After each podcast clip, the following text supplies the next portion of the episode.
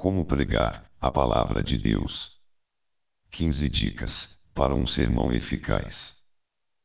Você precisará de 15 passos básicos para preparar um sermão eficaz e pregar a palavra de Deus com autoridade e eloquência. 1. Comece fazendo uma oração. 2. Identifique as necessidades de seus ouvintes. 3. Escolha uma passagem bíblica. 4. Determine qual será o objetivo do sermão. 5. Determine um bom tema para o sermão. 6. Determine um título impactante. 7. Escreva um bom texto. 8. Conheça profundamente o contexto bíblico. 9. Ache as subdivisões. 10. Pesquise nos comentários bíblicos. 11. Faça pesquisas em teologias sistemáticas, introduções, chaves bíblicas e dicionários bíblicos. 12. Acrescente seus comentários às subdivisões. 13. Acrescente as aplicações. 14. Faça uma introdução envolvente. 15. Conclusão. Como preparar uma pregação eficaz. Os passos aqui expostos são dedicados aos pastores, estudantes da pregação e cristãos que compreendem a responsabilidade de pregar o Evangelho e divulgar a palavra de Deus de forma eficaz. Aqui estão alguns passos simples que irão ajudá-los a preparar um sermão claro e objetivo. Primeiro passo: comece fazendo uma oração. Peça ao Senhor que lhe instrua em todo o processo de preparação da mensagem, para que o sermão atenda às necessidades específicas das pessoas, a fim de serem espiritualmente edificadas. Peça que ele lhe dê a graça e poder para contribuir com a difusão do reino de Deus. Pedi, e dar-se-vos-á, buscai, e encontrareis, batei, e abrir-se-vos-á. Porque aquele que pede, recebe, e o que busca, encontra, e ao que bate, abrir-se-lhe-á. Mateus 7, versículos 7 e 8. Segundo passo: identifique as necessidades de seus ouvintes. Não pregue para se sentir admirado como pregador, mas sim para satisfazer as necessidades das pessoas ao seu redor. Todos ouvirão, apreciarão e aplicarão a palavra de Deus pregada por você, quando essa palavra fizer sentido e for aplicável em suas vidas. É muito importante que toda a mensagem bíblica pregada por você preencha alguma necessidade espiritual de quem te ouve. Cada grupo precisa de uma mensagem diferente, dependendo do momento e da circunstância. Se o conteúdo da sua mensagem não corresponde a essas necessidades, é melhor procurar outro assunto. Nunca pregue uma mensagem somente porque encontrou um versículo ou passagem na Bíblia que lhe parece interessante para preparar um bom sermão. É por isso que você precisa identificar os problemas que as pessoas têm, com as quais eles se defrontam em suas casas, em suas famílias, em sua fé, relação com Deus, etc. Sempre tente identificar essas necessidades nas pessoas a quem você se dirige, pregando a palavra, de acordo com suas necessidades espirituais. Uma maneira bem interessante de saber o que as pessoas estão precisando ouvir é conversando com elas. Fale muito com as pessoas, para entender bem suas necessidades, e em seguida, dirija-se a Deus, pedindo uma mensagem para dar-lhe soluções para os problemas de acordo com a palavra de Deus. Terceiro passo: escolha uma passagem bíblica. Depois de identificar as necessidades, é hora de escolher o texto base da pregação. Observe as passagens bíblicas, que são mais coerentes com a situação dos seus ouvintes. Você precisa lhes dar uma resposta sólida e bíblica aos problemas por eles enfrentados. Isso deve ser feito em oração, leitura e meditação nas Escrituras Sagradas. O texto escolhido será aquele que o Espírito Santo revelar para você, ou aquele que tocar profundamente em seu coração, lhe edificando espiritualmente. Evite textos de difícil interpretação, é melhor deixá-los para um dia de estudo bíblico onde terá mais tempo para dissecar cada uma de suas partes. Para pregação, é melhor que seja um texto claro e objetivo. O texto escolhido deve ser completo, em sentido. Pegue uma porção significativa, isto é, um texto que tem um entendimento completo.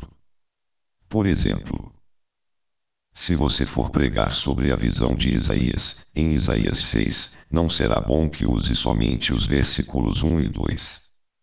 Use uma porção de texto maior, para que se tenha um entendimento adequado e completo. No caso aqui, é valer-se do texto, até o versículo 8. Então nosso texto base seria Isaías 6, versículo 1 a 8. Veja. No ano em que morreu o rei Uzias, eu vi também ao Senhor assentado, sobre um alto e sublime trono, e a cauda do seu manto enchia o templo. Serafins estavam por cima dele. Cada um tinha seis asas, com duas cobriam os seus rostos, com duas cobriam os seus pés, e com duas voavam. Percebeu que a porção de texto escolhida tem um começo, meio e fim. Ela tem um sentido completo agora. Note que é muito melhor usar a passagem completa. Quarto passo: determine qual será o objetivo do sermão. Determine claramente aonde quer chegar com a mensagem. O que quer mudar no pensamento ou no comportamento dos ouvintes. Você não poderá chegar a lugar nenhum enquanto não tiver um propósito claro. Descreva seu propósito em uma folha em branco, para que você possa entender sozinho o objetivo que espera para não se desviar dele, mas continuar perseguindo-o.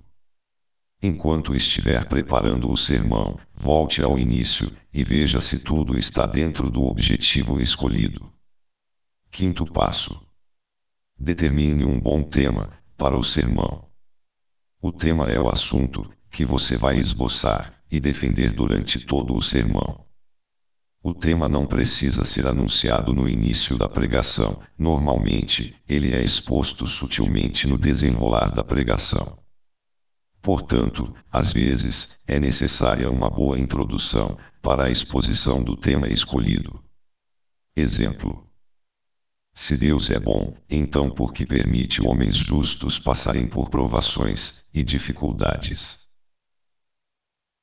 Apesar do tema e título serem coisas bem parecidas ou iguais para muita gente, há uma pequena diferença. O título é apenas uma referência sobre o assunto que será tratado. Ele é uma expressão mais curta e mais resumida que o tema. Geralmente, é anunciado no início da pregação. Exemplo: Aprovação do justo e a bondade de Deus. Sexto passo: Determine um título impactante. Isso te ajudará, como pregador, a permanecer no assunto, a pregar apenas sobre o assunto, e também ajudará os ouvintes a desejar ouvi-lo do início ao fim. É muito importante criar um título impactante, compreendido por todos, e que motive as pessoas a continuarem ouvindo a sua pregação. Algumas dicas de como deve ser um bom título. Que seja relevante, para o texto ou assunto tratado. Mantenha o respeito e decoro cristão, não deve ser bizarro ou jocoso. Deve provocar o interesse do ouvinte. É importante que seja breve.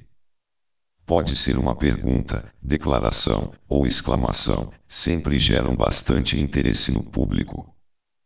Sétimo passo: escreva um bom texto. Para preparar uma pregação, deve-se selecionar as principais ideias que aparecem. Tais ideias precisam ter relação com o tema que está sendo desenvolvido, explicando e esclarecendo-o. Tais ideias serão o ponto principal do sermão. Perceba que naturalmente você encontrará as suas divisões lógicas. Veja que Isaías 6, 1 a 8, pode ser dividido assim. 1. Precisamos ver o que Isaías viu. Isaías 6, 1 a 4. 2. Precisamos sentir o que Isaías sentiu. Isaías 6, 5 a 7. 3. Precisamos dizer o que Isaías disse. Isaías 6, versículo 8. Agora já temos o esqueleto do sermão, ou seja, seus pontos principais. Dele tiraremos os elementos necessários para desenvolver por completo a nossa pregação. Oitavo passo: Conheça profundamente o contexto bíblico. Veja o que o texto quer passar para o leitor. Tente encontrar a intenção original do autor, que, quando inspirado pelo Espírito Santo, escreveu o referido texto.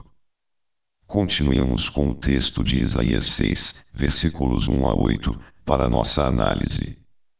Vamos ver o que estava acontecendo quando o texto foi escrito, para conhecer o contexto bíblico. Isaías nasceu em relativa riqueza e posição. Ele era um membro da corte real, conselheiro e confidente do rei. Assim, o encontro de Isaías com Deus ocorreu durante um momento de tragédia pessoal, um momento de perda. O homem que morreu não era apenas o seu empregador, mas também seu amigo. Uzias governou por mais de 52 anos.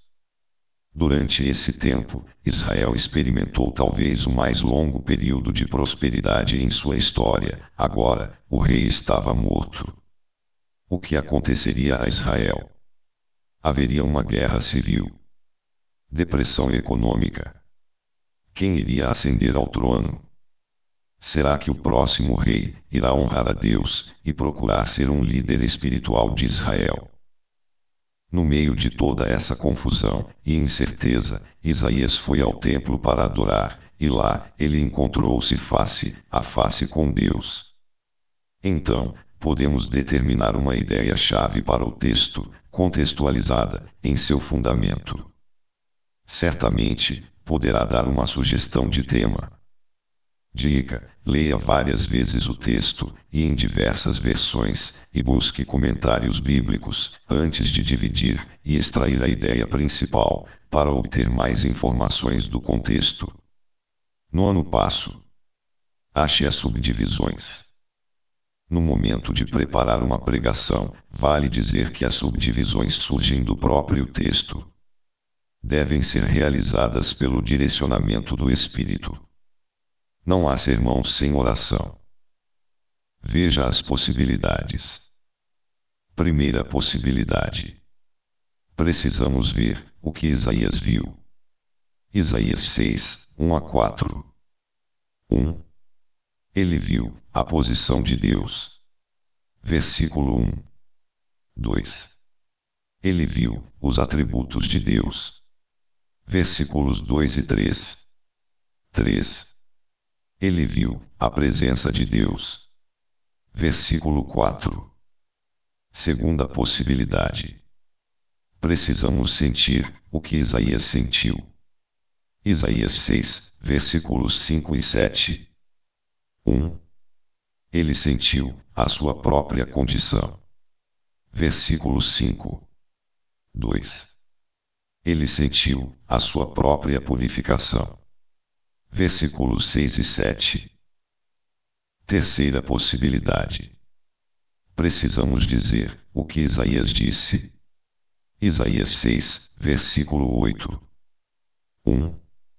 Ele disse: Estou disponível, posso ir. 2. Ele disse: Me envia, eu quero ir. Décimo passo. Pesquise nos comentários bíblicos. Comentários bíblicos são essenciais e poderosas ferramentas na elaboração de bons sermões. Ao consultar um comentário bíblico, o pregador tem fácil acesso a várias informações em um só lugar, como contexto histórico, ligações com outras passagens, e muito mais. podemos encontrar uma infinidade de comentários em livrarias evangélicas. Também é possível baixar alguns gratuitamente na internet. Os comentários ajudam muito na hora de preparar uma boa pregação. Claro que um comentário não é a palavra inspirada por Deus. A inspiração divina para que os autores escrevessem o texto terminou há dois mil anos atrás. São apenas informações extra-bíblicas, ou interpretações de teólogos, a respeito do texto sagrado. Devemos fazer como os irmãos de Bereia, comparar com o que está expresso na Bíblia. Sempre dê preferência aos comentários que são produzidos por uma equipe de comentaristas, assim, não se limita ao entendimento de uma só pessoa sobre um determinado assunto. Como disse o sábio, na multidão de conselhos, a sabedoria. Provérbios 11 a 14. Décimo primeiro passo. Faça pesquisas em teologias sistemáticas, introduções, chaves bíblicas e dicionários bíblicos. Teologias sistemáticas. As teologias sistemáticas são ferramentas que ajudam a conseguir informações sobre temas amplos na Bíblia, pecado, salvação, perdão, santificação, justificação, eleição, condenação, vida eterna, etc levando em consideração todos os textos bíblicos e a lógica entre eles. Uma consulta à teologia sistemática chega a ser quase indispensável na hora de desenvolver um sermão para explicar uma doutrina, por exemplo. Introduções. As introduções são matérias que ajudam a explicar sobre o contexto histórico em que se encontra algum livro ou passagem. Elas trazem informações sobre as possíveis datas e autores dos livros, assim como o provável objetivo. É um importante material para aqueles que vão criar uma pregação expositiva. Chaves bíblicas. As chaves bíblicas são materiais que vão te ajudar a ver todas as passagens bíblicas que falam sobre um determinado tema. Dicionários bíblicos. Os dicionários bíblicos ajudam a compreender palavras e verbetes difíceis, que normalmente deixam os ouvintes e até o pregador confuso. Exemplo: a palavra gasofilácio, que significa o local onde se recolhiam as ofertas em um templo, no caso da passagem da viúva pobre, de uma sinagoga. Décimo segundo passo. Acrescente seus comentários às subdivisões. Chegou a hora de você colocar em prática toda a informação que conseguiu através das suas pesquisas. Vamos usar aquelas informações dos comentários bíblicos, teologias sistemáticas, introduções, chaves bíblicas e dicionários bíblicos. Continuemos com o nosso exemplo de Isaías 6, 1 a 8. Primeiro, precisamos ver o que Isaías viu. Isaías 6 versículos 1 a 4. 1. Ele viu a posição de Deus, versículo 1. Isaías viu Deus em sua soberania. O rei terreno poderia ter morrido, mas o rei dos reis ainda reinava. Ele viu o Senhor em toda a sua glória. 2. Ele viu os atributos de Deus, versículo 2 e 3. Os seres angelicais no templo proclamaram a natureza santa, três vezes do Deus do céu. Mesmo aquelas criaturas sem pecado, tiveram o cuidado de honrar a santidade e pureza do Senhor. Repare que eles cobriam os rostos com as suas asas. Eles também proclamaram a glória do Senhor. Isaías finalmente entendeu que Uzias poderia ter sido um bom rei, mas o Senhor era um Deus santo, e ele, e somente ele, merecia toda a glória. 3. Ele viu a presença de Deus, versículo 4. A casa se encheu de fumaça. Este era um símbolo da presença de Deus. Deus era a figura central no templo. Isaías foi lembrado de que a presença de Deus ainda não o havia abandonado. Segundo, precisamos sentir o que Isaías sentiu. Isaías 6 versículos 5 a 7. 1. Ele sentiu a sua própria condição. Versículo 5. Quando Isaías viu o Senhor, ele imediatamente percebeu que havia problemas dentro do seu próprio coração. Isaías, provavelmente pensava que estava tudo bem em sua vida, até ver a santidade de Deus e ter ciência das suas próprias deficiências. Isaías não disse, ai do meu vizinho. Ele clamou, ai de mim. 2. Ele sentiu a sua própria purificação. Versículos 6 e 7. O texto diz que o anjo do Senhor tocou nos lábios de Isaías, com uma brasa viva tirada do altar, e purificou-o. Terceiro, precisamos dizer o que Isaías disse. Isaías 6, versículo 8. 1. Ele disse: Estou disponível, posso ir. Ao dizer, Eis-me aqui, Isaías estava querendo dizer: Meu tempo de descanso acabou, agora estou pronto para o serviço. 2. Ele disse: Me envia, eu quero ir. Isaías não só disse que estava disponível, mas também expressou a sua intensa vontade de ser enviado por Deus. Ele disse: Estou disponível e quero ir. Décimo terceiro passo Acrescente as aplicações. Quais lições podemos tirar de tudo que já vimos sobre o texto até aqui? O que podemos acrescentar aos subtópicos que possa ter aplicação direta em nossa vida espiritual? É isso que faremos agora. Continuemos com o nosso exemplo de Isaías 6, versículos 1 a 8. Primeiro, precisamos ver o que Isaías viu. Isaías 6, versículos 1 a 4. A. Ele viu a posição de Deus, versículo 1. Isaías viu Deus em sua soberania. O rei terreno poderia ter morrido, mas o rei dos reis ainda reinava. Ele viu o Senhor em toda a sua glória. Aplicação: Deus está no controle de tudo. O que parece ser uma tragédia para nós, pode ser a melhor coisa que poderia ter acontecido em nossas vidas. Precisamos lembrar apenas de quem está no controle. B. Ele viu os atributos de Deus, versículo 2 e 3. Os seres angelicais no templo proclamaram a natureza santa, três vezes do Deus do céu. Mesmo aquelas criaturas sem pecado, tiveram o cuidado de honrar a santidade e pureza do Senhor. Repare que eles cobriam os rostos com as suas asas. Eles também proclamaram a glória do Senhor. Isaías finalmente entendeu que Uzias poderia ter sido um bom rei, mas o Senhor era um Deus santo, e ele, e somente ele merecia toda a glória. Aplicação: Precisamos lembrar que a característica primeira de Deus é a sua santidade. O nosso dever diante do Senhor é para honrar sua natureza santa, vivendo uma vida santa diante dele. C. Ele viu a presença de Deus, versículo 4. A casa se encheu de fumaça. Este era um símbolo da presença de Deus.